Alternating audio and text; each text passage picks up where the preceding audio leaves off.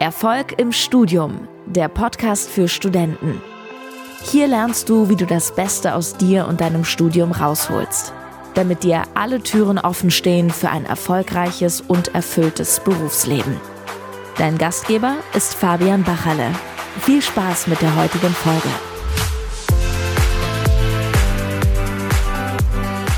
Einen wunderschönen, ihr wunderschönen. Herzlich willkommen zum Erfolg im Studium Podcast von und mit Fabian Bacherle. Und falls du ein treuer, eine treue Hörerin, Hörer bist, dann erkennst du vielleicht, hey, das ist doch gar nicht der Fabian. Und wenn du zum ersten Mal dabei bist, herzlich willkommen. Ich bin nicht Fabian. Wir haben heute einfach mal ein bisschen Rollen getauscht und haben, wir haben neulich zusammen ein Podcast-Interview gehabt, wo du als, wo du, Fabian, als äh, Heraus, Herausgeber des Podcasts mir einfach ein paar Fragen gestellt hast, beziehungsweise das Gespräch geführt hast. Wir dachten uns einfach, lass uns das nochmal umdrehen.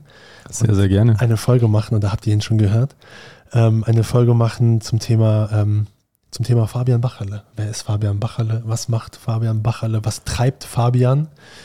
Was mag Fabian? Und ähm, ich, ich bin so ein Freund davon, auch manchmal ein bisschen so verrückt zu starten einfach.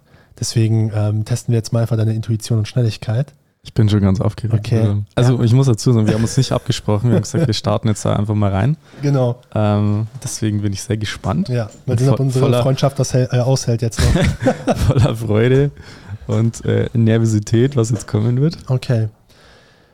Ich bin startklar. Windows oder Apple? Windows. Brünett oder blond? Brünett.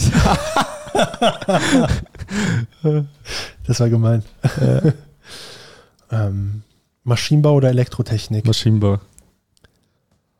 Medizin oder Jura? Medizin. Apple Watch oder Rolex? Rolex.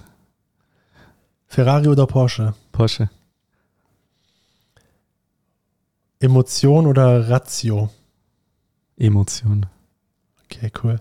Ähm, ich ich kenne das selber, dass das mal jemand mit mir gemacht hat und ich hatte immer wieder diesen Konflikt, boah, beides, immer beides wichtig. Nicht immer, ne? Bei, manch, bei so materiellen Dingen ist es einfach, aber bei so Dingen, ne, wo, wo es ums Gleichgewicht geht, ähm, aber ähm, es ist ja so ein äh, Spaßding. Ja. Ähm, Spaß oder Entspannung? Entspannung. Ah, das ist echt fies, weil, also, Ja, was sind das für natürlich. Fragen? Okay. Also, also Äh, ich, Burger, kenn- Burger oder Pizza? Pizza. Kino oder Theater? Kino. Okay, cool. Fabian oder Bachalle? Fabian. Warum? Das hat für mich eine persönliche Note. Also ich, ich werde auch vom, von meinen ganzen Coaching-Teilnehmern mit Fabian angesprochen. Also nicht Mhm. Herr Bachhalle oder irgendwie äh, irgendwelche akademischen Titel oder sowas, Mhm. sondern dadurch entsteht gleich so eine Nähe für mich, einfach Mhm. jemanden mit dem Vornamen anzusprechen. Äh, was bedeutet so akademischer Titel für dich? Also was, was geht dir durch den Kopf, wenn du an Bachelor, Master, äh, Professor, Doktor, irgendwas sowieso. Mhm. Also ich kann mich an einen Professor von mir erinnern, der hatte wirklich, ich glaube, sechs Titel oder sowas. Mhm. Und das fand ich irgendwie ganz immer lustig, weil der hatte, äh, da war der Name drin gestanden, davor waren so sechs Titel und dann wurde der Name so abgeschnitten, dann wusste man gar nicht, bei welchem Professor das Mhm. ist, die Vorlesung. Ähm, ja, ist immer ganz interessant. Und was würdest du sagen, sagt das über den Menschen an sich aus, was für Titel er hat? Also jetzt gar nicht so Ja-Nein-mäßig, sondern Mhm. offene, offene Frage, was, was sagt es über einen Menschen aus aus deiner Sicht? Also zum einen gar nichts und zum anderen sehr viel. Mhm. Also was meine ich damit? Ähm, es sagt insofern nichts über den Menschen an sich aus, also wie schlau der ist, wie kompetent er ist, ähm, ob er jemand ist, mit dem er gern abhängt ähm, oder vielleicht eine gewisse Arroganz hat, zu sagen, ich bin was Besseres oder eben nicht. Also es gibt äh, immer Leute, die ähm, sich auf ihren Titel was einbilden und sagen so, ja, ich bin jetzt Professor Dr. irgendwas krass oder CEO von, von dem Konzern oder von der Firma. Es gibt aber auch immer die andere Hälfte davon, die, die Leute, die dann sagen so, hey, mir ist es eigentlich egal, welchen Titel ich habe und halt da völlig entspannt damit sind und halt da gar keinen Wert drauf legen. Aber es sagt insofern aus, ähm, jetzt mal ganz auf einer sachlichen Ebene, dass die Leute die Bedingungen erfüllt haben, um diesen Titel zu erfüllen Mhm. um diesen Titel tragen zu dürfen, in Anführungszeichen. Das heißt, da gibt es be gewisse Bedingungen dafür, beispielsweise ein Doktortitel. Nicht jetzt unbedingt nur den medizinischen Doktor, es gibt ja auch noch in anderen Fachbereichen äh, einen Doktortitel. Das heißt, die Leute haben Studium gemacht, die Leute haben promoviert, die haben eine Dissertation angefertigt und das waren faktisch gesehen Bedingungen, die die Leute erfüllen mussten, zwangsweise. Ansonsten bekommst du den Titel nicht. Und um diesen Titel zu bekommen, ist es erforderlich, in einem gewissen System einfach gewisse Schritte umzusetzen, mhm. mit einer gewissen Langfristigkeit das Ganze auch anzugehen, weil ansonsten würde man den Titel nicht haben. Das heißt, grundsätzlich ist es wahrscheinlich so, dass die Leute einen längeren Atem haben, gewisse Sachen äh, umzusetzen, bestimmte Ziele sich zu setzen, ähm, gewisse Disziplin vielleicht auch an den Tag zu legen, mhm. eine große Arbeit zu schreiben, Dissertation, ein Studium über mehrere Jahre hinweg zu machen, auch erfolgreich in dem Sinn, dass man am Ende wirklich sagt, ich habe jetzt diesen Titel. Ähm, und das ist praktisch das Einzige, was ich jetzt da für mich daraus schlussfolgern kann, da in einem gewissen System, Thema Studium, mhm. Thema Universität, wo es einen festen Rahmen gibt, wo es meistens nicht viel Spielraum gibt, sondern einfach eine feste Struktur, da einfach zu sagen, okay, das ist jetzt so und ich ziehe jetzt zwei, drei, vier, fünf, sechs Jahre durch mhm. und bin jetzt da am Start und erfülle sozusagen die Bedingungen und das ist für mich okay, um am Ende diesen Titel zu haben. Ja, du hast, ähm, du hast eben gesagt, dass, dass es äh, Menschen gibt, die sich darauf dann was einbilden, so nach dem Motto, ich bin dann der und der yeah. oder die und die. Und wir wollen ja hier auch ein bisschen so hinter die äh, Fassade Fabian Bacherle schauen. Yeah. Ähm, Gab es eine Zeit, wo du vielleicht im Rückspiegel des Lebens so auch erkennen, erkennen durftest, äh, dass du ein Stück weit auch ähm, diese Absicht vielleicht zum Teil oder gänzlich verfolgt hast, so nach dem Motto, dann bin ich der Ingenieur oder dann habe ich den Titel Gab es das bei dir? Also, wenn ich jetzt mal drüber nachdenke, dann muss ich sagen, das war bei mir nie so wirklich das, das Themenfeld. Ich weiß, dass es bei anderen wirklich so ist, oder ich kenne auch deine Story zu sagen, mhm. hey. Bei mir war es ja extrem so. Genau, bei dir war es extrem so, hey, du musst jetzt irgendwie Ingenieur oder, oder Arzt werden oder genau. wie auch genau. immer, äh, damit du wirklich diesen Titel trägst und damit es wirklich, äh, damit wir wirklich sagen können, hey, der Rojan, unser Sohn, da ist wirklich was draus geworden mhm. aus dem, äh, in dem Sinn. Also ich komme aus einem Elternhaus, wo das wirklich mega entspannt ist. Cool. Also meine Mama ist Krankenschwester, mein Papa ist ähm, Sozialpädagoge. Äh, dementsprechend ist, sind die ähm, ja, sehr sozial eingestellt, rein mhm. auf aus beruflicher Sicht. Und da gab es jetzt nie irgendwie die Erwartungshaltung, dass ich den und den Beruf haben möchte. Also ich habe das immer, und das ist vielleicht auch ganz interessant, ich habe halt immer das gemacht, worauf ich Lust hatte. Mhm. Und ich habe nach meiner Realschule, also ich habe nur einen Realschulabschluss in Anführungszeichen gemacht, also mhm. ich habe nie ein Gymnasium besucht, ähm, haben viele zu mir gesagt, hey Fabian, so, es macht voll Sinn, dass du weiterhin Abitur machst und studierst und so weiter. Wer, wer sind diese Leute, die das gesagt haben? Also mit, Mitstudenten, Lehrer haben das zu mir gesagt, mhm. also nicht Mitstudenten, also ich bin jetzt in der Schule zu sagen so, hey, also du gehst so bestimmt noch auf die äh, FOS, ist es jetzt in Bayern, also da kann man dann äh, Abitur machen. Ähm, und ein paar Lehrer haben das zu mir gesagt, hey, äh, bist du eigentlich ganz smart, äh, kannst noch Abitur machen und studieren. Aber zu dem Zeitpunkt hatte ich einfach gar keinen Bock auf Studium und auf Lernen. Was hast du denn damit äh, verbunden? Warum? Warum hast du darauf keinen Bock auf Studium? Naja, ich wollte Lernen? einfach nicht mehr da rumsitzen und irgendwelche Prüfungen schreiben und ähm, irgendwie mich mit irgendwelchen theoretischen Sachen beschäftigen. Ich habe es halt einfach nicht gefühlt in dem Moment. Ich kann es gar mhm. nicht sagen. Das war halt einfach nur so, ich hatte einfach keinen Bock, jetzt weiterhin in die Schule zu gehen. Wie alt warst du da? 16. Okay. Mit 16 bin ich aus der Realschule raus und hatte da gar keinen Bock drauf. Also 2010 war das? 2010 mhm. habe ich Abschluss gemacht, genau. Oh, jetzt, jetzt können die Leute dein Alter zusammenrechnen. Uh. Was eigentlich ein großes Geheimnis ist. so, also, also, Fabian, 16, 2010, Realschulabschluss, ja. gar keinen Bock auf äh, Studium, ja, Theorie. Kein Bock auf Lernen. Auf Lernen. Also mhm. ich hatte immer schon Bock auf Weiterentwicklung. Was ist der Unterschied? Weiterentwicklung ähm, heißt für mich, dass ich einen Schritt in eine Richtung gehe, wo ich weiß, dass ich außerhalb von meiner Komfortzone bin. Und das hat jetzt nichts was mit dem Lernen an sich zu tun. Mhm. Lernen ist ja zumindest mit meiner Definition eine neue Erfahrung zu machen und basierend daraus entweder eine Erkenntnis zu gewinnen, die mir irgendwie was weiterhilft oder halt äh, mir Wissen anzueignen, das mir vielleicht in Zukunft was bringt, mhm. um in einer neuen Situation wo ich der Erfahrung ausgesetzt bin, einfach gut damit umgehen zu können. Mhm. In dem Sinne. Hat auch viel mit, mit einer kognitiven Einstellung halt zu tun oder halt mit einer, auch vielleicht mit einer gewissen Wissensbasis in mhm. dem Sinn.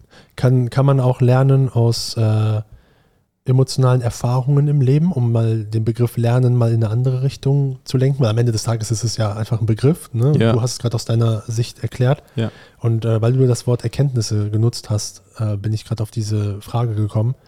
Ähm, Situationen, wo du durch irgendwas, wo du vielleicht auch aus der Komfortzone rausgehst, eine Erfahrung machst Ja. und daraus eine Erkenntnis ableitest und da ein Learning für dich mitnimmst. Ja. Auf emotionaler Ebene. Ja, ja, klar. Natürlich. Da, ist da irgendwas, was dir als erstes einfällt? Vielleicht damals 2010 bis heute so diese, diese Zeitspanne so eher in Richtung Erwachsenwerden, wo man reflektierter ist, wo man vielleicht manchmal auch zu reflektiert ist und nicht Ja. dieses Kindliche so viel hat. Ist da irgendeine Situation, die dir einfällt, die du teilen würdest, von der du erzählen würdest, die zeigt, hey, ähm, auf die Fresse fallen gehört zum Leben dazu und äh, so kann es aussehen und das kann der Benefit daraus sein. Ja, also äh, um es jetzt ganz konkret zu machen, Anfang von dieser ganzen ähm, Coaching-Akademie, die ich jetzt hier aufgebaut habe, war in der Tat so. Also ich habe Mhm. während meinem Studium am Anfang alles versemmelt, was man versemmeln kann. Okay, Moment. Warum bist du denn jetzt doch zum Studium gekommen? Ja, stimmt. Stimmt. Also mir ging es jetzt darum, deine Frage ging ja Nee, äh, um, ich um eine super, konkrete Situation. Ich möchte gerne Lass uns das merken. machen. Genau, Brücke Ja. können wir schlagen.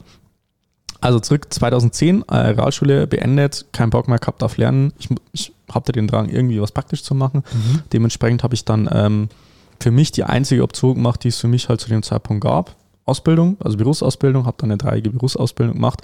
Ähm, hat mir auch insofern Spaß, Spaß gemacht, acht Stunden mal zu arbeiten, wirklich praxisbezogen und ich habe da wirklich ähm, fast nichts verdient, in Anführungszeichen. Also ich weiß nicht, erstes Lehr irgendwie 400 Euro oder sowas habe ich da im Monat verdient. Was für eine Ausbildung war das? Verfahrensmechaniker, Also es ging schon in die technische Richtung. technische Richtung, Mhm. ja. Warst du technikaffin?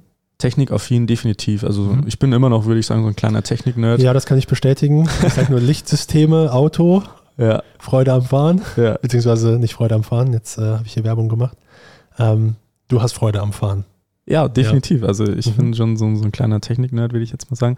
Ähm, aber zurück zum Thema. Für mich war es halt entscheidend, mh, einfach da was zu machen, worauf ich Bock habe. Und dementsprechend habe ich die Ausbildung gemacht. Aber ich habe während meiner Ausbildung schon festgestellt, das ist jetzt nicht, was ich mein ganzes Leben lang machen möchte. Und ich möchte auch auf jeden Fall diese ähm, kognitive Forderung haben. Die hatte ich halt während der Ausbildung gar nicht. Also ich hatte in der Abschlussprüfung 100 von 100 Punkten und habe dann auch mit einem 1,0 dann abgeschlossen. Ähm, also bin ich auch stolz drauf, dass ich das so geschafft habe. Ähm, aber ich habe halt gemerkt, es fordert mich halt jetzt nicht zu krass in dem Sinn. Und deswegen habe ich gesagt, ich hole jetzt mein Abitur nach. Mhm. Und darauf hatte ich einfach Bock in dem Moment. Ich wusste jetzt nicht, hey, ich mache jetzt das und das Studium und so. Ich hatte einfach Bock, wieder in die Schule zu gehen und mich mit den Themen zu beschäftigen. Und dann bin ich halt äh, reingestartet. Also in Bayern kann man das dann nach, nach der Ausbildung machen. Berufsoberschule nennt sich das ganze Prinzip. In einem Jahr Fachabitur, in zwei Jahren das allgemeine Abitur dann nachzuholen. Das habe ich dann auch gemacht. Mit wirklich einer super Begeisterung, mit einer Freude, ähm, das Ganze halt anzugehen. Woran erkennst du das bei dir, dass du Begeisterung und Freude hast? Ist es so in der Retrospektive, wenn du zurückblickst, oder merkst du das auch in dem Moment? Ich merke es auch in dem Moment. Basis? Ich merke es auch in dem Moment, dass ich sage so, wenn ich in der Früh aufstehe, habe ich einfach Bock, Mhm. das Ganze zu machen. Gibt's und auch Durchhänger unabhängig, trotzdem? unabhängig vom Ergebnis, das hatten wir ja auch schon in, in der Mhm. ersten Folge besprochen, unabhängig, was jetzt am Ende dabei rauskommt, dass ich jetzt nicht sage, boah, wenn ich jetzt nicht mein Abitur nachhole, ich mindestens einen Schnitt von 1,3 habe, dann war das völlig umsonst. Mhm. Dann will ich jetzt gar nicht erst anfangen zum Studieren, sondern zu sagen, hey, ich mache jetzt mein Abitur nach, weil ich einfach Bock drauf habe, mein Abitur nachzumachen. Mhm. Erinnerst jetzt, wo du verwiesen hast auf die letzte Folge, ähm, du hast gerade was gesagt, was so geil passt zu dem in der letzten Folge.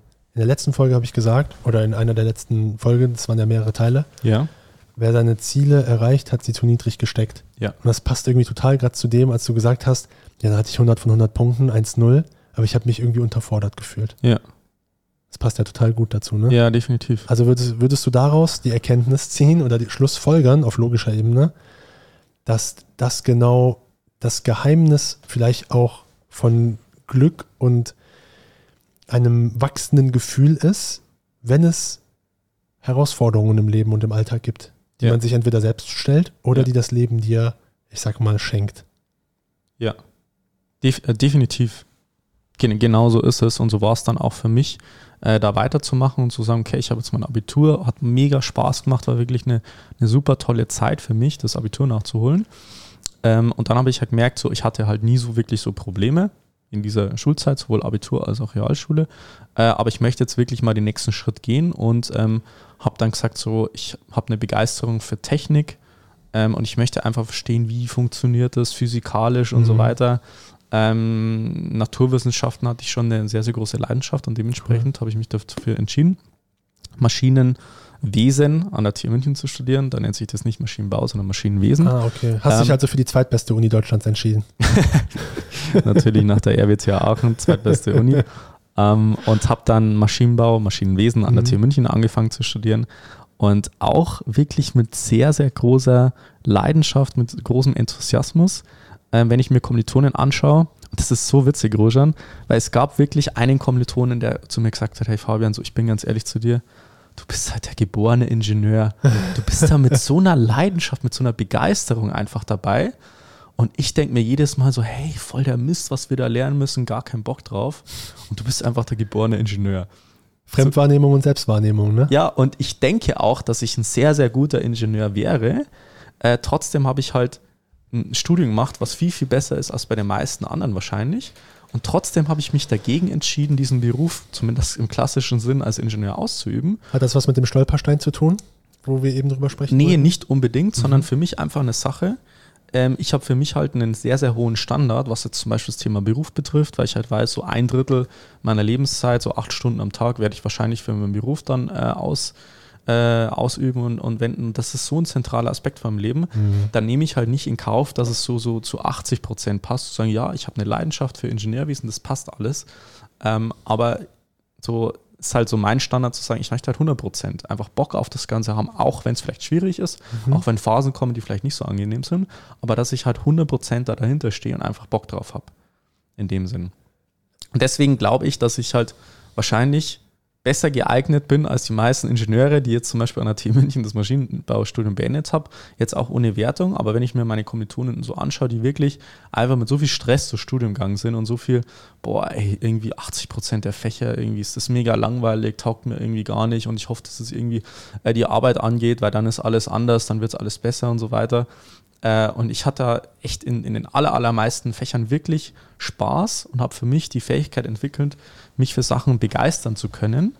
Äh, und für mich, auch wenn es vielleicht Teile gab, die nicht so gepasst haben, mir die einzelnen Nuancen dann rauszusuchen, die im Endeffekt dann auch mir Spaß gemacht haben. Und das ist, glaube ich, einer der, also zumindest einer meiner, meiner besten Fähigkeiten ist, die man jetzt nicht nur so äh, sieht vielleicht, irgendwie so Kompetenz zu haben, sondern halt wirklich eine Begeisterungsfähigkeit für Sachen zu entwickeln. Und dann übertragen auf andere Felder? Ja, genau, richtig. Dann auch auf andere, andere Felder dann zu übertragen. Genau. Und dann, äh, um die Story jetzt mal äh, zu erzählen, also bei mir war es ja so, erster Part des Studiums versemmelt, schlechte Noten, hohe Ansprüche habe ich halt gehabt in dem Sinn. Das Und bedeutet, eine schlechte Note war eine. 4,0, Okay. 3,7, eine Prüfung nicht bestanden, Mhm. Zweitversuch nicht bestanden, dann muss ich einen Drittversuch in dem Sinn. Wie, wie, viele Drittversuche hattest du im Studium? Also im, im Studium an der TU München gibt es praktisch so viele, wie du möchtest. Allerdings äh, gibt es da diese Credit-Hürden. Das heißt, du musst aber in gewissen ähm, Semesteranzahl musst du gewisse Credits erreicht haben. Okay. Sonst wirst du exmatrikuliert. Okay.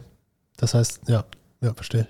Genau. Also das heißt, wenn ich jetzt äh, in jedem Semester nur eine Prüfung bestanden hätte, dann wäre ich halt irgendwann auf dem, nach dem fünften, sechsten Semester auch weg gewesen. So funktioniert Okay, das Prinzip verstehe. halt an der TU München. Okay, und dann frage ich mal anders.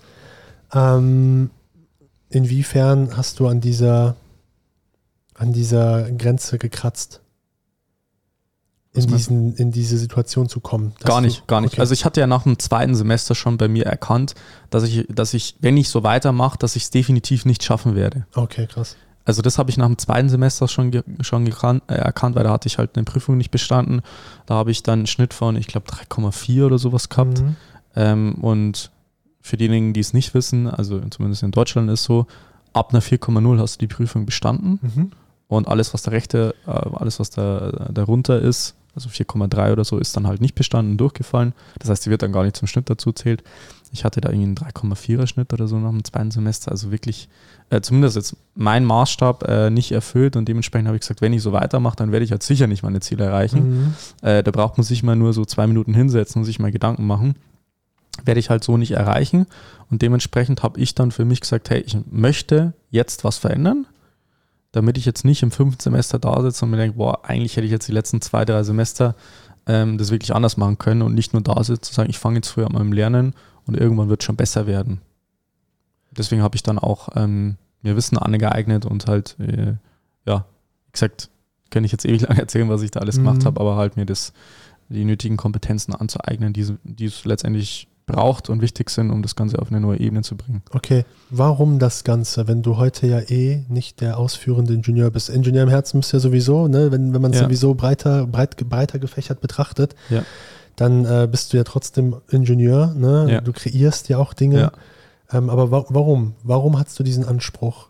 Was ist so das Erste, was das ist, dir... Das Erste, was mir einfällt, ist einfach Begeisterung für das, für das, was ich mache. Okay. Zu dem Zeitpunkt in deinem Leben. Zu dem Zeitpunkt. Genauso ist es halt mhm. jetzt auch, Ruhestand. Ich weiß nicht, was ich in 10, 20, 30, 40 Jahren mache. Mhm. Ich weiß, wenn ich das mache, was ich jetzt, was sich gerade gut und richtig anfühlt, wo mhm. ich meinem Herzen folge, so abstrakt sich das vielleicht auch für manche anhört, dann werde ich irgendwann davon profitieren und irgendwann wird sich vielleicht so ein Big Picture schließen mhm. und einfach sagen, hey, äh, ich habe eine Ausbildung, eine sehr, sehr gute Ausbildung in dem Bereich, ich habe ein gutes Abitur, ich habe ein richtig geiles Studium an einer der besten Unis in Deutschland, ich habe mich selbstständig gemacht, äh, ich bin als Berater, als Coach aktiv, ich habe Ahnung von Marketing, von Vertrieb, von Unternehmensaufbau, von Mitarbeiterführung. Ich habe ja diese Erfahrung alle schon gemacht und dementsprechend werde ich 100% immer einen Benefit davon haben. Und ich werde immer irgendwie ähm, damit was machen können.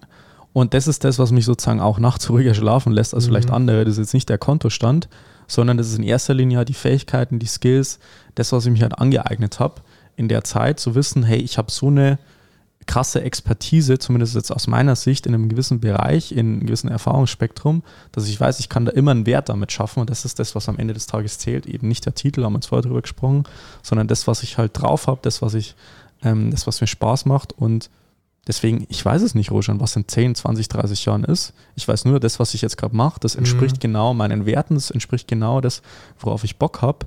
Und ich könnte mir jetzt gerade auch nichts anderes vorstellen, als den Weg zu gehen, auch wenn es vielleicht Rückschläge gibt, auch wenn es vielleicht nicht so Sachen äh, sind, äh, die jetzt vielleicht so laufen, wie ich mir das vorstelle. Aber das gehört genauso dazu und deswegen kann ich da äh, sagen, dass das, dass das für mich die, die Sache ist, dass ich sage, ich, ich bin mit einer Begeisterung mhm. dabei und ich, stehe da 100% dahinter. Mhm. Was sind äh, so die ersten Werte, die du so ad hoc rausreden könntest, nach denen du dein Leben gestaltest? Kannst du das benennen? Ja, Freiheit, Weiterentwicklung, Fortschritt in die Richtung und halt Verbundenheit mhm. und Liebe. Kannst du konkret sagen, wie du das zum jetzigen Zeitpunkt gerade in deinem Leben lebst? Ja, definitiv. Beispiele? Also Freiheit, das ist der erste Wert, der mir einfällt, ist halt in Form äh, meiner beruflichen Tätigkeit. Also ich bin selbstständig bzw. Unternehmer, das heißt, ich habe eine komplett freie Gestaltung über meine Zeit, über meine Arbeit. Das heißt, ich kann selbst frei entscheiden, wann ich aufstehe, wann ich schlafen gehe, welche Termine ich mache, äh, mit wem ich meine Zeit verbringe, ob das jetzt ähm, bei, bei uns Coaching-Teilnehmer sind, ob das Geschäftspartner sind, ob das vielleicht irgendwelche Coaches sind, mit denen ich mich äh, entscheide, dazu zusammenzuarbeiten. Also ich habe komplett diese, diese Freiheitsebene komplett in meiner beruflichen äh, Tätigkeit verwirklicht. Also ich kann mich da komplett selbst entscheiden. Wenn ich jetzt morgen sage, ich habe keinen Bock darauf zu arbeiten, dann äh, gibt es vielleicht ein paar Kleinigkeiten zu tun, wo ich sage, hey, natürlich, ich habe jetzt Coaching-Teilnehmer, denen helfe ich weiter. Ähm, aber ich kann mich da komplett frei entscheiden. Und das ist praktisch zum Thema Freiheit, mhm. wo ich mich selbst in Anführungszeichen verwirklicht habe. In dem Sinn, das zweite ist das Thema Weiterentwicklung und Fortschritt.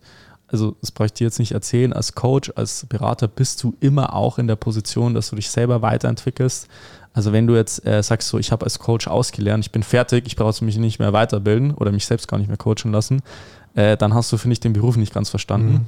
Zwei Bücher gelesen. Ja, genau. Und äh, dementsprechend kann ich da wirklich sagen, hey, das macht mir super viel Spaß, mich da selber auch weiterzuentwickeln in ganzen Themen, mich bewusst äh, mit Sachen auseinanderzusetzen, die vielleicht nicht unbedingt aktuell noch meine Expertise sind äh, und mich vielleicht auch Risiken in Anführungszeichen auszusetzen, wo ich keine Garantie habe, dass irgendjemand sagt, dass das funktioniert, mhm. äh, jetzt auch im beruflichen Kontext, sondern einfach zu sagen, okay, ich gehe das in Anführungszeichen äh, Risiko ein und mache bestimmte Sachen, wo ich nicht weiß, was bei rauskommt, äh, um da letztendlich diese, diese Entwicklungsebene zu haben. Und ähm, das habe ich für mich auch persönlich gehört, Entwicklung heißt nicht immer, dass das Ergebnis zunimmt. Also Ergebnis zum Beispiel Umsatz von einem Unternehmen heißt nicht immer, dass der Umsatz jeden Monat, jedes Jahr irgendwie wachsen muss, damit du eine Entwicklung erfährst. Das kann auch sein, dass du was machst, wo du erstmal zum Beispiel finanziell ähm, Einbußungen hast, aber das trotzdem eine Entwicklung nach vorne ist. Und das erkennen vielleicht Mhm. auch nicht viele, dass es sagen so, ja, ich habe jetzt irgendwie meine KPIs, meine Maßstäbe, das sind meine Ziele, wenn ich die nicht erreiche, dann ist ja keine Entwicklung, dann Mhm. entwickle mich ja ich eher zurück.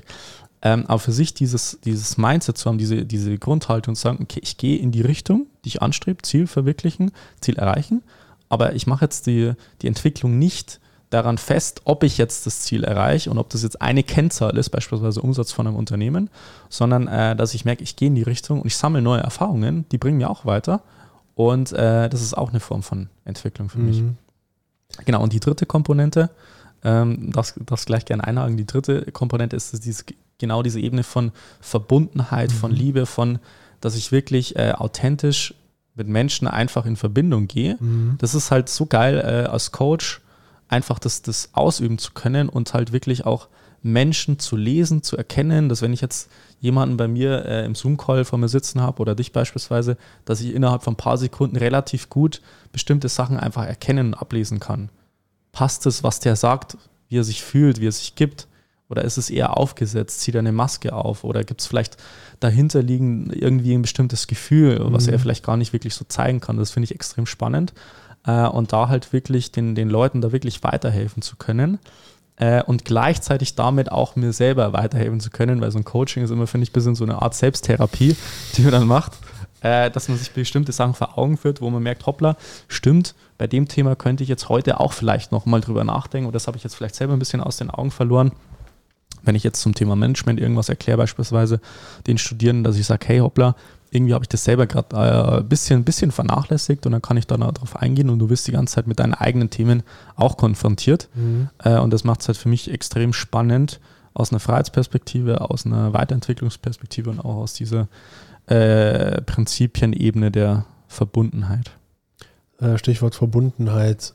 Ähm, und weil ich gerade hier neben mir Trust lese, ich weiß nicht, ob man spiegelverkehrt bei euch sieht oder nicht, aber ähm, Stichwort Vertrauen. Ja.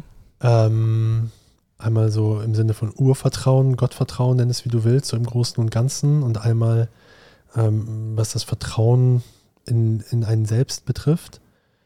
Ähm, was bedeutet das für dich? Differenzierst du das für dich? Ähm, wie, wie nimmst du das wahr für dich? Mhm. Ähm, wie gehst du mit Vertrauensbruch um?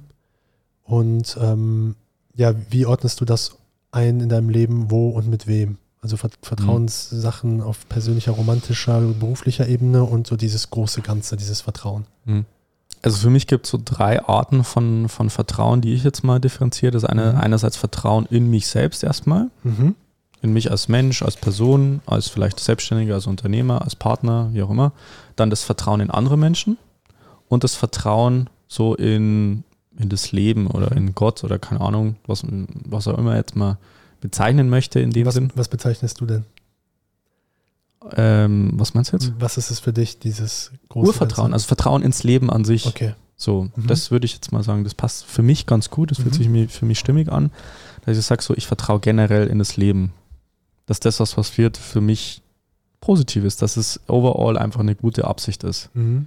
Und dass es für mich irgendwann vielleicht sogar Sinn ergibt, dass ich in die Situation gekommen bin. Ja, das heißt ja, daraus kann man schlussfolgern, dass es ja heißen könnte, dass es in dem Moment vielleicht nicht sinnvoll erscheint, weil Genau, es sich irgendwie genau. blöd anfühlt. Exakt, richtig. Was sind so Dinge, ähm, wovor du Angst hast, Angst hattest oder dir vorstellen kannst, Angst vorzuhaben?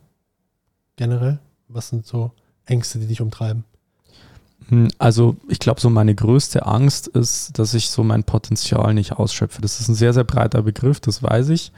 Ähm, aber für mich wäre es wirklich schlimm, so mit 50, 60, 70, 80, 120 Jahren, so alt ich natürlich werden werde, ähm, am Mars zu sitzen und mir zu denken, so fuck, also die Zeit auf der Erde, so Am Mars bedeutet? Auf dem Mars, Plan Planet. Ach so, Was? ich habe gerade so bayerisch gedacht, so, so das letzte Bier, das letzte Mars. nee, dass ich so am Mars chill, einmal so mit, mit der One-Way-Rakete so zum Mars fliege und dann mir so die, die Zeit so auf der Erde so nochmal durch den Kopf gehen lassen und denk so, Alter, so, so ich bereue es eigentlich wirklich, weil ich habe überhaupt nicht das gemacht, worauf ich Lust hatte. Ich habe voll viel Zeit verschwendet mit irgendwelchen Sachen. Ich habe die Zeit mit den falschen Menschen verbracht, die mir nicht gut getan haben. Ähm, und ich habe halt einfach viel zu wenig Risiko bin ich eingegangen, weil ich dachte so, man kann voll viel verlieren, aber das Einzige, was ich hätte verlieren können, wäre vielleicht Geld gewesen zum Beispiel, Mhm. äh, was ich, äh, was mir jetzt auch nichts mehr bringt mit 120. Ähm, so viel, äh, ja, wie gesagt, nach Erfahrung zu leben ähm, und das auf einer Erfahrungsebene äh, zu meistern, das Leben in Anführungszeichen, viele Erfahrungen zu machen. Und da würde ich sagen, habe ich halt das Adventure-Ticket gebucht, habe ich für mich mal entschieden zu sagen, so, ich möchte halt das komplette äh, Spektrum einfach mal mitnehmen. Ähm, und ja, da einfach mal zu sagen, ich möchte mein Potenzial ausschöpfen, wie auch immer das jetzt aussehen könnte. Ähm, also Angst vorm Scheitern, muss ich sagen, war bei mir auch schon sehr, sehr lang sehr präsent, zu sagen, dass ich es nicht schaffe, in Mhm. Anführungszeichen. Ist jetzt auf jeden Fall deutlich weniger geworden. Also trotzdem gibt es bei, ihr- bei mir so nur einen Teil, der sich denkt, hey, Alter, das wäre jetzt richtig scheiße, wenn ich das jetzt hart verkack und da irgendwas nicht passt. Äh, in dem Sinn, dass ich gezwungen bin, in Anführungszeichen, aufgrund äußerer Umstände vielleicht ge- gewisse Sachen nicht mehr machen zu können. Aber dann würde ich halt was anders machen, da bin ich mir sicher, dass, dass das auf jeden Fall nicht der, der wesentliche Faktor wäre. Ähm, aber ähm, ja, einfach, einfach zu wissen, so, hey, ich habe einfach mein Bestes gegeben, was nicht immer das beste Ergebnis ist, das ich mir vorstelle, Mhm. Kannst du das nochmal sagen? mein Bestes zu geben Mhm. und zu wissen, dass ich gut genug bin. So in die Richtung geht es ja. Ja. Mein Bestes zu geben, auch wenn es nicht immer das beste Ergebnis ist. Das ist ein geiler Satz. Weil das ist wieder der Unterschied zwischen Prozess und Ziel, Ja. zwischen Weg und Ziel, Zustand. Das Beste zu geben ist ja, ähm, ist ja ein Verb, also das tue ich, Ja. das mache ich immer wieder. Ich gebe heute in diesem Augenblick gerade das Beste, was ich gerade kann. Ja. Und das kann im Vergleich zu einem anderen Tag ganz, ganz äh, unterschiedlich sein. Mhm. Äh, und das beste Ergebnis ist ein Zustand. Ein einziger Genau, Zustand. richtig, richtig. Das ist auf dieser Haben-Ebene zu sagen, Genau. ich habe dieses und jenes Ergebnis. Das ist einfach ein temporärer Zustand. Ja. Äh, und für mich zu wissen, so dass ich mein Bestes gebe und übrigens auch die Grundhaltung habe, dass jeder zu dem Maße sein Bestes gibt, was ihm aktuell an Ressourcen, an Möglichkeiten, an Energie zur Verfügung steht. Mhm. Das heißt, wenn ich jetzt genau in der gleichen Situation wie du wäre, Rojan, und ich mache dir vielleicht jetzt in der Situation einen Vorwurf und sagst, hey Rojan, wie kannst du nur, bla bla bla, dass ich für mich die Grundhaltung habe, das ist das, was du mit den aktuellen Ressourcen, mit dem, was du in deinem Leben an Erfahrung gemacht hast, einfach das Beste, was dir möglich ist, das Ganze zu geben in die Situation. Mhm. Das heißt, dass ich halt zum Beispiel auch ähm, mich selbst sehr, sehr gut damit annehmen kann, dass ich in den ersten zwei Semestern massiv viele Fehler in meinem Studium gemacht habe und mir sehr, sehr gut selber verzeihen kann, in dem Sinn zu sagen, hey, ich habe es halt nicht besser gewusst Mhm. und ich kann mich gut damit annehmen, weil ich habe halt einfach nicht das nötige Wissen gehabt, ich habe nicht die nötige Geisteshaltung, das nötige Mindset gehabt, um das richtig anzugehen. Ich habe die ganze Zeit gemeint, ich muss bestimmte Sachen selber lösen, obwohl es eigentlich schon Lösungen dafür gibt und mich da selber annehmen zu können, so hey, ich war halt einfach jung, naiv in Anführungszeichen und dachte, es läuft so äh, und ich kann mich aber selber gut damit annehmen. Mhm. Das, glaube ich, ist auch für mich eine, eine, eine wertvolle Fähigkeit, die ich jetzt auch im Coaching gelernt habe. Sagen, Menschen wollen ja angenommen werden. Nicht so, hey, du bist falsch, du darfst jetzt eigentlich gar nicht Angst haben, weil, oder mach dir nicht so einen Stress, sondern hey, ist alles gut mit dir. Ich nehme mich genauso an. Mhm. Ich sage jetzt nicht, dass es gut oder schlecht ist, sondern ich bitte jetzt den Raum dafür. Ich nehme dich damit an, ich akzeptiere das so, wie es ist. Und basierend darauf können wir schauen, was die nächsten Schritte sind. Ähm, Nochmal zum Thema Angst und Ängste. Ähm, um so dieses Zwischenmenschliche auch mal ein bisschen anzugehen. Du bist ja so ähm, als Coach und als äh, Berater und Trainer, Seminarleiter, Konzeptionist, äh, Entwickler von Ideen, also Ingenieur quasi, ähm, tätig und äh, unterstützt da auch massiv Menschen. Wenn du für dich zum Beispiel gewisse Ängste merkst oder gewisse Themen, die dich umtreiben, ähm, gibt es Menschen in deinem Umfeld, auf die du dich dann, bei denen du dich abstützen kannst, wo du dich fallen lassen kannst? Und äh, wie wichtig ist das für dich persönlich? Ja, definitiv.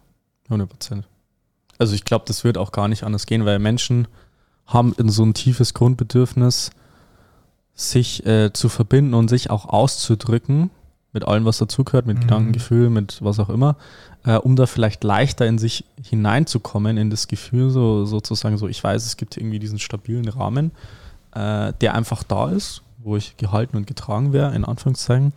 Äh, und das definitiv. Mhm. Also ähm, ob das jetzt Freunde sind, Familie, Partnerin, ähm, aber auch im professionellen Kontext. Also Mhm. ich weiß, ich habe halt so viele ähm, coole Leute bei mir im Netzwerk, auch Coaches, Mentoren, die mich dann aktiv begleiten, die, denen ich auch ehrlich gesagt auch Geld dafür bezahle, dass sie in bestimmten Extremsituationen einfach sagen, hey, ich, ich fühle mich jetzt gerade richtig scheiße, ich möchte jetzt da möglichst schnell und aber auch wirklich gut damit umgehen können, nicht so schnell, schnell, ich muss jetzt das durcharbeiten, sondern einfach ähm, da auf einer professionellen Ebene da einfach richtig gut reinzukommen und von, von Leuten, die halt über 10, 20, vielleicht sogar 50 Jahre, habe ich jetzt wie gesagt einen, einen Mentor von mir, der ist 75, äh, da einfach mich da leiden zu lassen, zu wissen so, hey, ich, ich habe da jemanden, der hat wirklich Ahnung von dem Ganzen und ähm, da kriege ich eine Unterstützung von dem, das ist halt extrem wertvoll. Und es ist halt für mich eine Basis zu haben, so hast ein stabiles soziales, persönliches Umfeld, aber auch mit solchen Themen äh, ruhig mal zu sagen, so ich hole mir da professionell in Anführungszeichen jemanden und ähm, investiere dann auch Geld, um in so einer Situation einfach äh, gut damit umgehen zu können. Mhm. Kannst du Pi mal Daumen überschlagen, wie viel faktisches Geld du schon investiert hast in deine Weiterentwicklung, um nicht dieses klassische Lernen zu sagen. Ich meine, ja. in Deutschland sind die äh, Schulen ja meistens auch äh, öffentlich und ja. musst nichts zahlen. Also wirklich dieses, was du als Grundfundament für dein Leben ähm, oder auch für dein Geschäft als freiwillig, ähm, es sollte mhm. ja hoffentlich alles immer freiwillig sein, ne? aber was eben nicht in dieser gesellschaftlichen Norm ist, wie dieser klassische Weg der Ausbildung, Studium, Beruf, mhm. ähm, neben diesen Dingen, wo du aus intrinsischer Motivation dich weiterbildest, sei es auf ähm, beruflicher Ebene, auf persönlicher, privater, emotionaler Ebene, ähm, hast du da so ein Pi mal also ich kann es dir sogar ziemlich genau sagen, weil ich, äh, ich, ich schreibe das auch immer auf, welche ja. Weiterbildung ich mache. Bei mir sind es inzwischen 120.000 Euro. rhetorische Pause bewirkt, dass das letzte genannte einmal sagt.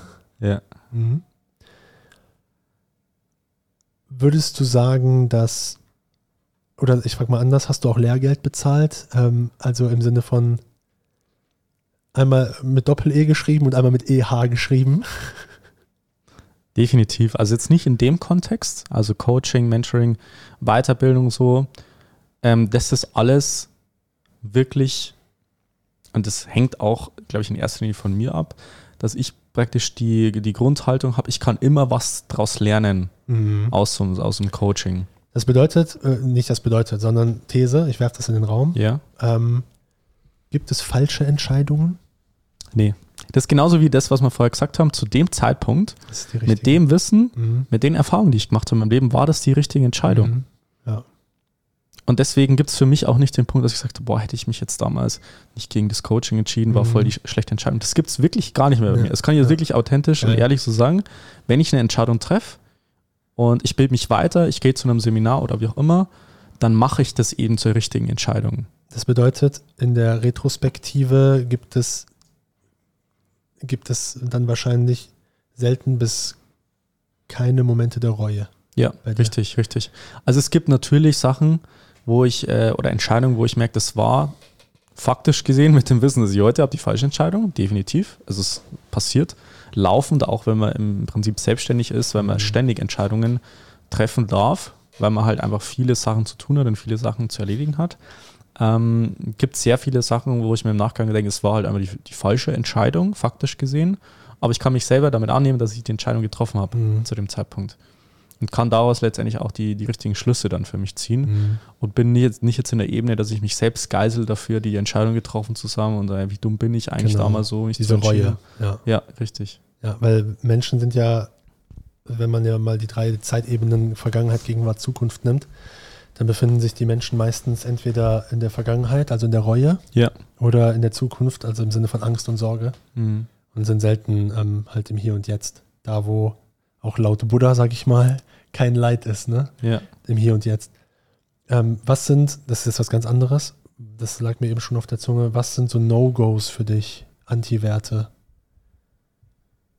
Was sind so Dinge, wo du auf Anhieb erstmal sagst, geht gar nicht, aber ich schätze mal, so wie ich dich kenne, ähm, würdest du selbst da das nicht in Stein meißeln und sagen, es kommt natürlich auch immer ein bisschen auf den Kontext an. Aber was sind so die ersten Dinge, die dir einfallen, wo du sagst, so, boah, eine Abneigung? Ja, es kommt immer auf den Kontext an. Also was für mich halt nicht geht, ist im Endeffekt, also was, was halt so ein vierter Wert ist, der mit reinspielt, ist halt das Thema Ehrlichkeit. Mhm. Ähm, also was für mich halt nicht geht, ist halt vorsätzlich halt irgendwie, hinter meinem Rücken in Anführungszeichen irgendwas nicht zu kommunizieren, obwohl man weiß, dass es halt im Endeffekt ähm, wichtig ist, das Ganze halt äh, zu kommunizieren. Also vorsätzlich halt zu lügen, in Anführungszeichen. Mhm. Ähm, und ich weiß, dass ich da halt sehr, sehr äh, naiv bin in dem Sinn, weil ich bin da auch sehr ehrlich erzogen worden von meinen Eltern, zu sagen, mhm. hey, sag immer die Wahrheit und wenn irgendwas ist, dann sag das lieber mhm. in dem Sinn. Und da bin ich halt so erzogen worden. Und ich habe jetzt halt auch in den letzten zwei, drei Jahren Business gemerkt, dass es halt nicht bei jedem so ist, vor allem in dieser äh, beruflichen Ebene, dass nicht immer jährlich, jeder zu jedem Zeitpunkt da ehrlich ist mhm. äh, und bestimmte Sachen halt kommuniziert. Und das ähm, kann ich insofern verstehen, weil es halt unterschiedliche Erfahrungen gibt, die auch wieder das Ganze produziert haben. Aber das ist für mich schon so ein Punkt, äh, wo ich sage, da ist für mich schon sehr schnell eine Grenze erreicht, wo ich sagen kann, wenn man da nicht ehrlich äh, zu mir ist, dann ähm, kann ich da auch nicht mehr so wirklich auf, den, auf das Wort oder auf das, auf das äh, Verhalten vertrauen, mhm. was derjenige mir sagt. Und das ist für mich schon so ein zentraler Aspekt. Also verallgemeinerst du das auch nicht, sondern beziehst das auf die Situation, was das Thema Vertrauen zum Beispiel betrifft. Ähm, es, es ist eine Frage, weil ja. ähm, ich, ich frage anders. Behältst du dir trotzdem deine gesunde Naivität bei? Ja, definitiv. Also ich, ich, ich habe schon wenn ich Menschen kennengelernt, ähm, erstmal einen gewissen Vertrauensvorschuss. Mhm. Dass ich nicht gesagt hey, du musst mir jetzt beweisen, dass ich dir vertrauen kann, sondern es eher umgekehrt, ich suche aktiv nach Gegenbeweisen, warum ich demjenigen nicht vertrauen kann. Mhm. Also, also du suchst das Verbindende anstatt das Trennende. Genau, das ist für mich erstmal pauschal da. Mhm. Also dieser Default-Mode, wenn ja. ich Menschen kennenlerne, ist erstmal Vertrauen so. Ja. Erstmal eine Offenheit, Vertrauen und An so weiter. das Gute Glauben. Genau, Menschen. richtig, mhm. richtig. Und nicht umgekehrt, das ist für mich eine komplett andere Ausgangssituation, wenn ich jemanden kennenlerne und sage, hey Rojan, boah, ey, du musst mir jetzt erstmal beweisen, dass ich dir vertrauen kann ja. und sowas, sondern es ist eher umgekehrt zu sagen, hey, ich vertraue dir grundsätzlich erstmal. Mhm. Äh, ich weiß aber auch, dass ich gewisse Sachen äh, rein zum Beispiel rechtlich gesehen von dem, was man ähm, zum Beispiel in der, in der Zusammenarbeit ähm, als Mitarbeiter in einem Geschäftsverhältnis und so weiter, dass man bestimmte Sachen einfach klar kommunizieren muss mhm. in dem Sinn und da unterscheidet zwischen der andere lügt mich jetzt an und es gibt vielleicht ein Missverständnis, zu sagen, hey, äh, wir verstehen uns jetzt, äh, zum Beispiel du machst jetzt den Call und wir sagen so, ja, einmal die Woche äh, oder du mach halt den Call und dann äh, sagst du so, ja, also ich habe mich jetzt so reingesetzt und äh, das waren jetzt so 15 Minuten und ich habe jetzt die Erwartung, unausgesprochen, dass du dich jetzt eineinhalb Stunden äh, mhm. hinsetzt oder zwei Stunden und am Ende ist es nicht so, dass der eine lügt, sondern dass man halt da auf der kommunikativen Ebene aneinander vorbeigeredet hat und jeder das auch zu differenzieren. Sein, ja, jeder sagt seine Wahrheit. Genau, jeder sagt auch seine Wahrheit. Ähm, das ist für mich auch eine wichtige Fähigkeit, die es halt da rauszufinden gilt, weil sonst tust du dir halt relativ leicht damit zu sagen, hey, äh, was machst du jetzt für, für, für, komische Moves in dem Sinne, das haben wir doch gar nicht abgesprochen, sondern einfach die Rahmenbedingungen im Vorfeld abzuklären, ähm, was sowas betrifft, gewisse Erwartungshaltung und so weiter und dann äh, muss man jetzt nicht nach, nach zwei Jahren sagen, so, hey Roshan, also ganz ehrlich, so eigentlich habe ich erwartet, dass du äh, zwei Calls die Woche machst, jetzt machst du nur einen, so, das ist schon, schon, schon doof. Also mhm. schon, hab, bin ich jetzt echt enttäuscht von dir so. Und du so, ja, hä? So, haben wir da gar nicht abgemacht. ja. ähm, apropos Vertrauen, Vertrauensbruch, ähm, unangenehme Situation, äh, vielleicht auch Ärger, Wut, Frust und so welche Sachen. Ähm, ich nehme dich als jemanden wahr, der ähm, relativ ruhig ist. Kann Fabian Bacherl auch so richtig zornig werden? Ja, definitiv. Wie nimmt das der Gegenüber wahr, wenn du wirklich richtig wütend bist? Das ist eine gute Frage. Also ich versuche halt im, im, zwischenmenschlichen Kontext die, die Wut Jetzt, wenn man zum Beispiel ein sachliches Thema hat, äh, mit vielleicht jetzt einem Kunden oder wie auch immer, das halt ähm, so eher, na, sag ich mal, noch auf einer sachlichen Ebene zu besprechen, mhm. dass man da halt das Ganze halt wirklich in einen sachlichen Kontext bringt. Äh, wenn ich jetzt aber für mich so diese Emotionen fühle, verarbeite, so, dann äh, kann es auch mal sein, dass ich äh, rumschreie. Also mhm. zum Beispiel jetzt, was man vielleicht nicht vor mir glauben sitzt, wenn ich jetzt vor dem Schreibtisch sitze und ich habe jetzt irgendwie einen Call oder irgendwas passiert, dann kann es auch mal sein, dass ich halt äh, so einfach Vollgas rumschreie. So ein wirklich so einfach einen Schrei loslasse, dass das ganze Büro sozusagen aufwacht. in dem Sinn. Und so ich denke so, what the fuck, ey, so, ey, was, was geht eigentlich mit dem ab? Und ich merke das aber allerdings, dass es mir gut tut, einfach zum Beispiel mal rumzuschreien in dem Sinn und äh, mal aufzustehen und ja. meinen Körper da zu aktivieren, zu bewegen äh, und mal äh, auch laut zu fluchen ähm, dass das mich dann auch wieder in das Gefühl von Wut im, im Endeffekt dann bringt und dass ich das dann auch wieder verarbeiten kann, indem ich es halt ausdrücke und nicht so sagen, ja, ich setze mich jetzt hin und äh, warte jetzt einfach, bis es wieder weggeht, sondern dass ich da auch reingehe. Ähm, und ja, also sowas kann zum Beispiel schon mal vorkommen. kann, ich, kann ich mir auf der einen Seite gar nicht vorstellen, aber wenn ich dann so ein bisschen äh, mir versuche, das vorzustellen, dann ähm, kann ich es mir doch schon vorstellen. Man sagt ja auch, stille Wasser sind tief. Ja. Sehr spannend.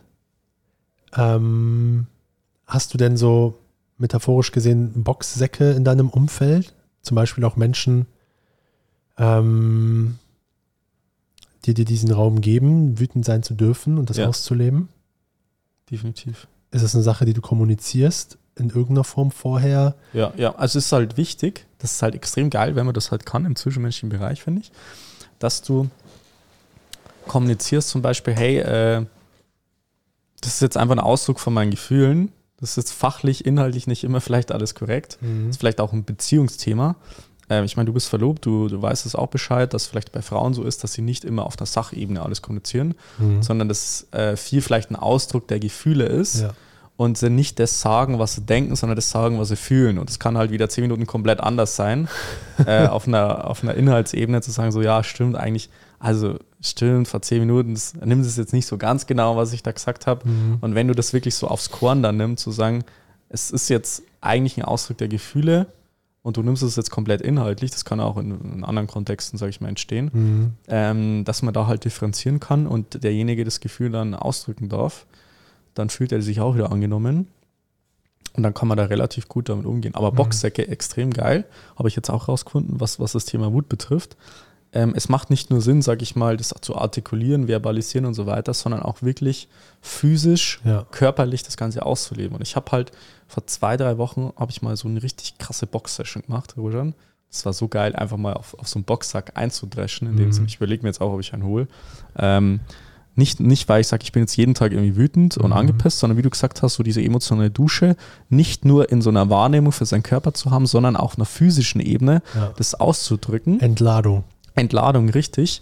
Ähm, was halt so jeder, irgendwie, jeder Mentor, jeder Coach, jeder Experte zum Thema Stressbewältigung einfach sagt, ist wichtig, seinen Körper mitzunehmen, nicht nur da zu sitzen und zu meditieren, ist vielleicht ein Faktor bei dem Ganzen, sondern einfach seinen Körper mitzunehmen und zu sagen, hey, es gibt eine gewisse Anspannung, einen gewissen Druck, der sich irgendwie so in meinem Körper einfach ablädt äh, und der vielleicht auch mal raus möchte in dem Sinn und da mhm. irgendwie eine, eine, Form von Bewegung einfach mit reinzunehmen, ist halt extrem wertvoll. Absolut. Ähm, vor allem, wenn man halt in einem beruflichen Feld arbeitet, wo es sehr viel darum geht, halt mit dem Kopf zu arbeiten oder halt auf dieser ähm, Gesprächsebene äh, oder auch im Studium letztendlich. Mhm. Du sitzt vom Schreibtisch, Wissen, Theorien, Konzepte und so weiter alles Sachen, die du letztendlich mit deinem Körper, Kopf verarbeitest.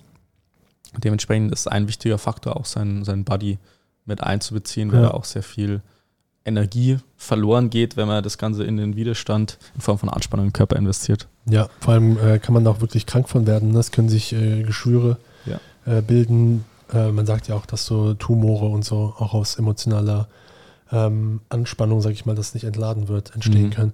Äh, mir fällt gerade ein, man könnte so ein cooles äh, neues Merchandise für äh, äh, Erfolg im Studium, so einen kleinen ähm, Elite-Studenten-Boxsack kreieren als Starter-Paket für die Leute, damit die ihre ganze emotionale Bandbreite ausleben können.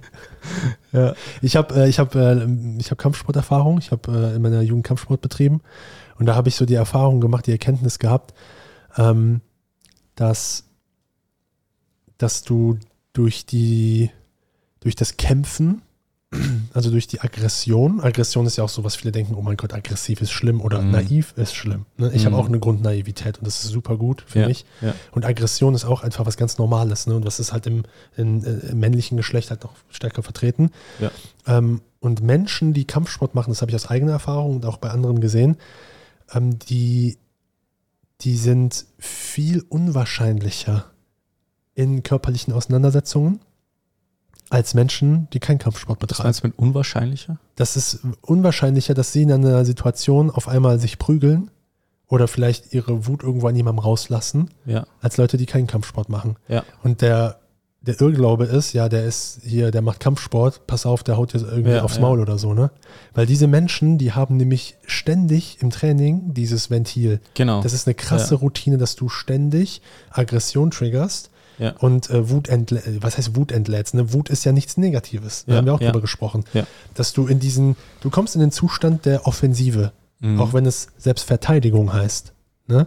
Aber das, das ist ja irgendwo genau das. Ja. Dass du, dass du diese Sachen entlädst und danach ist auch wieder gut. Mhm. Spannend. Ja. Also ich will diesen, äh, ich, ich, ich will diesen Boxsack, ich sehe das jetzt schon.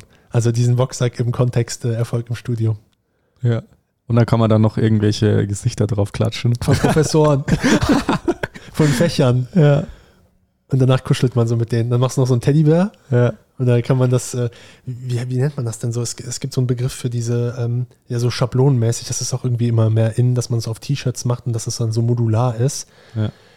Ich weiß gar nicht. Ähm, also du stickst das nicht an, sondern das ist irgendwie dann so wie so ein Klett oder so. Ach, das hat einen Namen, ich weiß es gerade nicht. Aber sowas, sowas wäre doch was. Dann hast du so einen modularen Emotionsbaukasten, wo du dann das nimmst und dann nimmst du Thermodynamik oder du nimmst äh, Anatomie oder was auch immer du studierst, Ja. packst es dann im Boxsack und am nächsten Tag irgendwann sagst du, hey, heute ist voll gut und ich kuschel mit dir so. Ja, ja. Was ist, äh, du hast ja gesprochen davon, dass äh, das Thema Leidenschaft ähm, ähm, und sich zu begeistern, je nach dem, was gerade in dem Leben aktiv ist. Damals war es das Studium und äh, ich sehe halt immer wieder da hinten ähm, dieses, diesen Banner Erfolg im Studium www.fabianbacherle.com und frage mich, was ist es, was dich heute so umtreibt, begeistert und dich wirklich antreibt, ähm, das zu tun, was du tust. Dass du eben nicht als Ingenieur, als geborener Ingenieur vielleicht auch wie die Fremdwahrnehmung ist, Mhm. aber auch deine eigene Wahrnehmung, dass du dir auch einen Parallelweg hättest vorstellen können. Also in einem Paralleluniversum bist du vielleicht sogar gerade irgendwo Richtig. äh, als klassischer Ingenieur, ne? Ähm, aber was ist es, was du Wird jetzt kein äh, Tesla, sondern BMW. fahren. Genau, ja, genau, richtig. Was ist es, was du, warum machst du das heute? Warum stehst du morgens auf und hast Bock an Vertrieb, an Marketing, an Coaching, an Training, an Konzepte entwickeln, an neue Ideen weiterentwickeln, Menschen nach vorne bringen? Warum? Es ist eher ein Gefühl. Mhm. wo schon- Ich, ich, ich kann es vielleicht gar nicht so wirklich aussprechen, weil das wäre wieder eine Reduktion von dem, was, was so in mir vorgeht. Das Mhm. hört sich vielleicht ein bisschen abstrakt an, aber äh, ich könnte jetzt ja sagen, ja, weil es mir Spaß macht, weil ich Freude dran habe, äh, weil es meinen Werten entspricht, das ist alles richtig, Mhm. das ist alles gut so. Ähm, für mich ist es eher ein Gefühl von, okay, ich bin einfach auf dem richtigen Weg. Weißt du, was ich meine? Mhm. So ist es dieses tiefe Gefühl von, hey, das, was ich mache, das ist jetzt gerade einfach stimmig. Das fühlt sich stimmig an Mhm. in meinem Leben. Das Und- passt. Das tritt mit mir in Resonanz. Wenn ich jetzt an, an meine Tätigkeit denke, wenn ich da fühle, dann fühle ich so, Das ist das Richtige. ja, genau. Wie, wie bei so einer Frau, die man kennenlernt, ne? Oder bei Genau. einem Mann, was auch immer. Bei einem, äh, wo man merkt, so, das Richtig, ist genau. Wenn, wenn du so eine Partnerin hast oder wenn du an deine Verlobte denkst und sagst dir, ja, warum liebst du deine Verlobte? Dann kannst du mir Gründe sagen, so im Außen, so, ja, sie sieht gut aus, sie Ja. kann gut kochen und äh, ja, sie ist, äh, sie ist äh, irgendwie, sie hat einen gleichen Einrichtungsgeschmack oder was weiß ich. Das sind ja alles Begründungen Ja.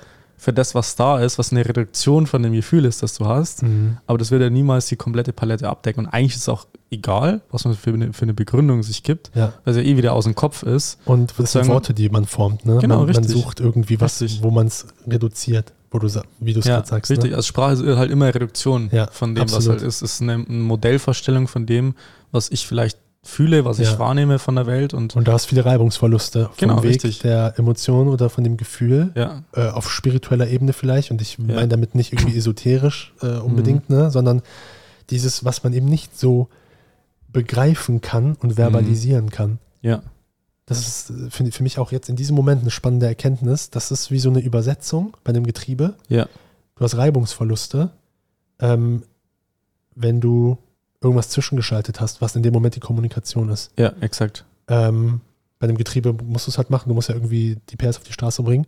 Aber manche Fragen muss man auch gar nicht auf verständlicher, verbaler Ebene beantworten. Und dann kann man sich die Mhm. Reibungsverluste sparen. Und ich habe mal was gehört, das kommt, glaube ich, von Kant, Immanuel Kant, Philosoph. Mhm. Das heißt ästhetische Erfahrung. Mhm. Was bedeutet das? Und ästhetische Erfahrung ist, wenn es dir schwerfällt, in Worten zu beschreiben, etwas in Worte zu beschreiben. Mhm.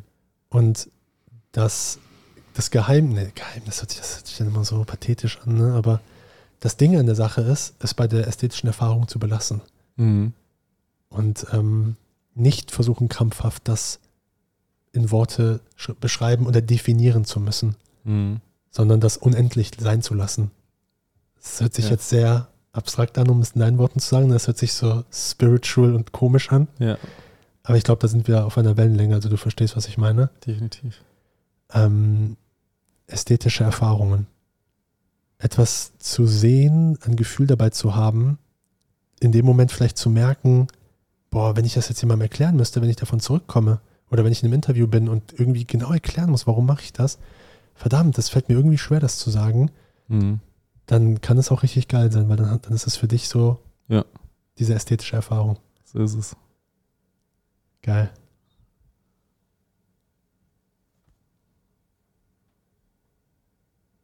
Ja, Mann. Ästhetische Erfahrungen. Was ist, um mal so ein bisschen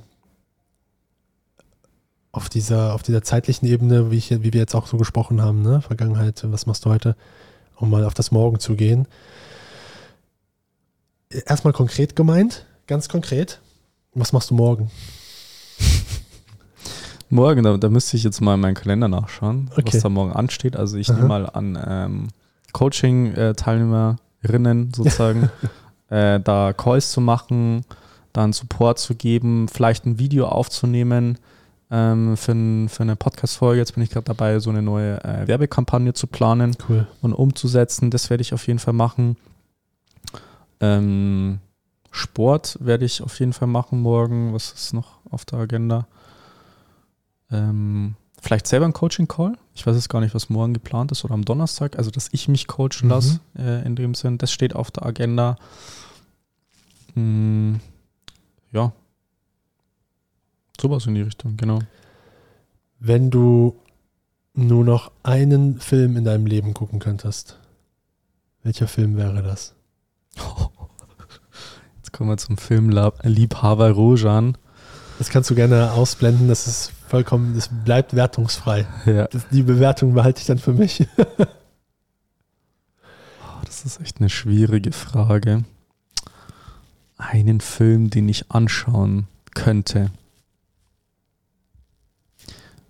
Ich würde mal sagen, Avatar. Mhm. Wenn du nur noch ein Lied hören könntest.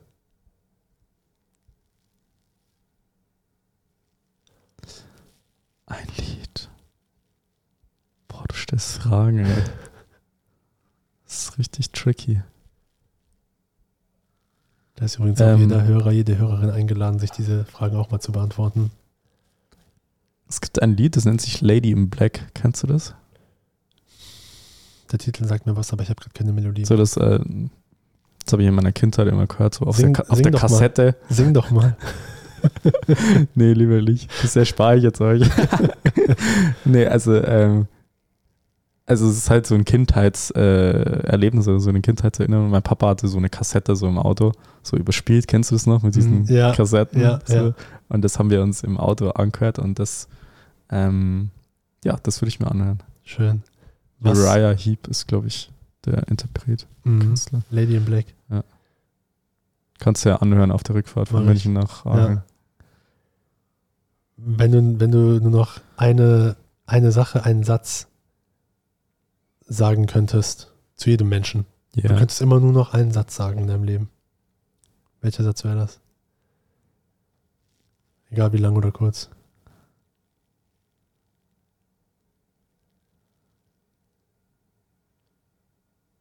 Alles ist gut. Das war mein innerer Vogel. Das ist mein Abschiedsvogel. Wir haben doch alle einen Vogel, ist doch gut. Ja. Ne, alle haben einen Knall. Manche Es stellen gibt komische diejenigen, die es wissen Genau. und es gibt diejenigen, die es nicht wissen. Geil. Mein Lieber. War eine schöne Runde. Guck mal, wir haben jetzt schon fast eine gute Stunde rum, glaube ich. Ja. Danke für deine Offenheit. Für mich auch Danke für sehr, deine Fragen. Sehr interessant. Ne? Du hast es eingangs erwähnt und das äh, kann ich jetzt auch nochmal äh, bestätigen. Hier war nichts äh, vorbereitet oder so, Das war so eine äh, Idee, die spontan kam. Wir haben es umgesetzt, sind unserer Intuition gefolgt, mhm. du als auch ich. Und ähm, es ist einfach was sehr Schönes dabei entstanden. Und für mich auf persönlicher Ebene noch ein Stückchen mehr Verbundenheit mit dir. Verbundenheit, Entwicklung und Freiheit. Yes. So soll es sein. Dankeschön. Perfekt. Danke für euch, fürs Zuhören, fürs Reinschalten und viel Erfolg weiter im Studium. Schaut mal bei Fabian vorbei, Instagram, Website, ähm, hier in München. Richtig. Und ähm, auf, auf das nächste Mal. Machen wir so. Besten Dank für deine Zeit. Schön, dass du da warst in München. Hat mich sehr gefreut. Danke auch. Und mein letzter Satz ist immer, du bist super, tu dir was Gutes. Ciao, ciao. Ciao, ciao. Vielen Dank, dass du heute wieder dabei warst. Willst du wissen, wie du das nächste Level in deinem Studium erreichen kannst? Dann buche dir jetzt ein kostenloses Beratungsgespräch mit Fabian. In diesem einstündigen Gespräch wird ein individueller Schritt-für-Schritt-Plan für dich erstellt. Du lernst, wie du motiviert, strukturiert und effizient Bestnoten erzielst. Besuche dazu jetzt fabianbachele.com/termin.